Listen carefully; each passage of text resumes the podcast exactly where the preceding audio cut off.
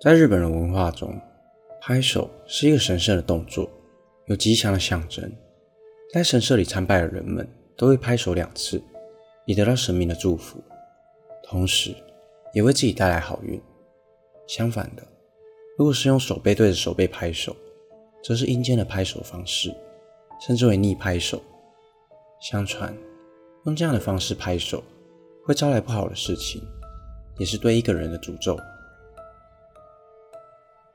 大家好，我是希尔，欢迎收看本期的都市传说。今天就让我为大家介绍逆拍手。曾有对年轻的情侣一起开车到山上郊游，原本应该是一趟开心的旅程，然而两人却在路途上为了一些芝麻蒜皮的小事发生了争执。也许是一路上的舟车劳顿，加上车上狭小的空间，让每分每秒显得更漫长，使两人的心情也愈加烦躁。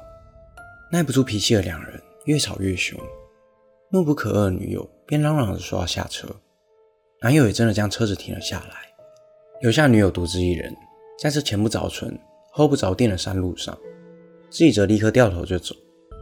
看着后照镜，女友的身影逐渐消失在视线内，男友一路开下山，情绪才慢慢缓和下来，并再次开上山找女友。男友开回了刚刚和女友分开的地点，看到女友依旧站在原地。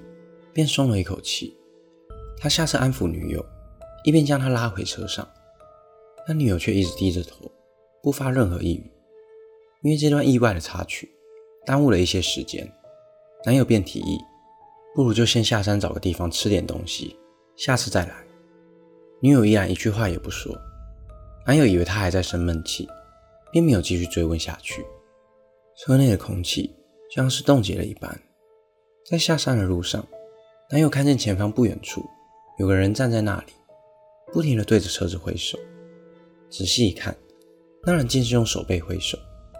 男友害怕的加速驶离，女友这时才终于开口：“他一个人站在那很危险，为何不让他上车呢？”男友则回答：“你没看到他是用手背挥手吗？只有死人才会做和这个世界相反的动作。”女友听完后，发出了诡异的笑声。不停的拍手并夸赞男友：“你好聪明哦！”男友转头一看，女友竟是用手背在拍手，令他瞬间背脊发凉。究竟眼前的女友到底是谁？这个恐怖的故事大约是在二零一六年左右开始在学生们之间大为流传。有人认为后来上车的其实是化为女友外貌的幽灵，也有人认为。女友在被男友丢包在山上的时候，遇到了山中徘徊的幽灵而被附身，才会做出如此诡异的动作。而关于逆拍手传说的真正由来已不可考。但当年日本少女团体乡村少女组在演出时，也发生了令人感到十分诡异的事件。一九九九年，三位来自不同城市的少女小林子、户田铃音和柳原薰美。通过日本娱乐公司 u p f r o n 集团举办的甄选会，正式成军，组成了乡村少女组。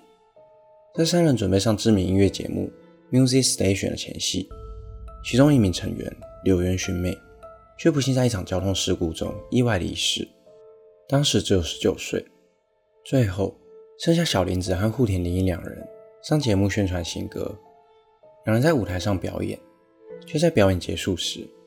有电视机前的观众发现，舞台下的观众席有一位女观众用手背拍手，这诡异的举止吓坏了不少人。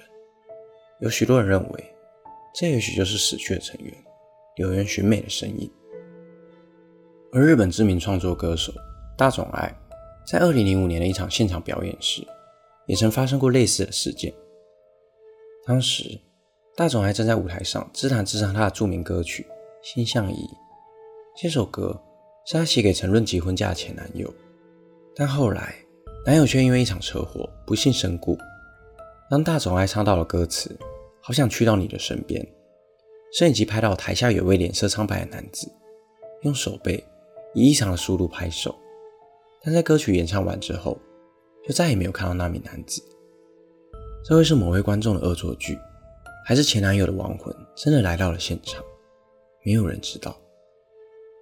逆拍手这个动作在日本是一种禁忌，被认为是死人才会做的动作。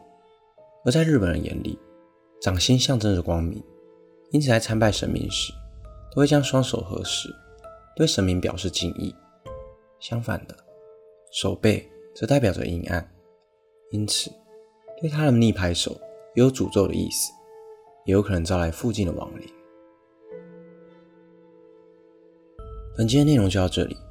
如果想看更多都市传说系列的影片，欢迎订阅我的 YouTube 频道。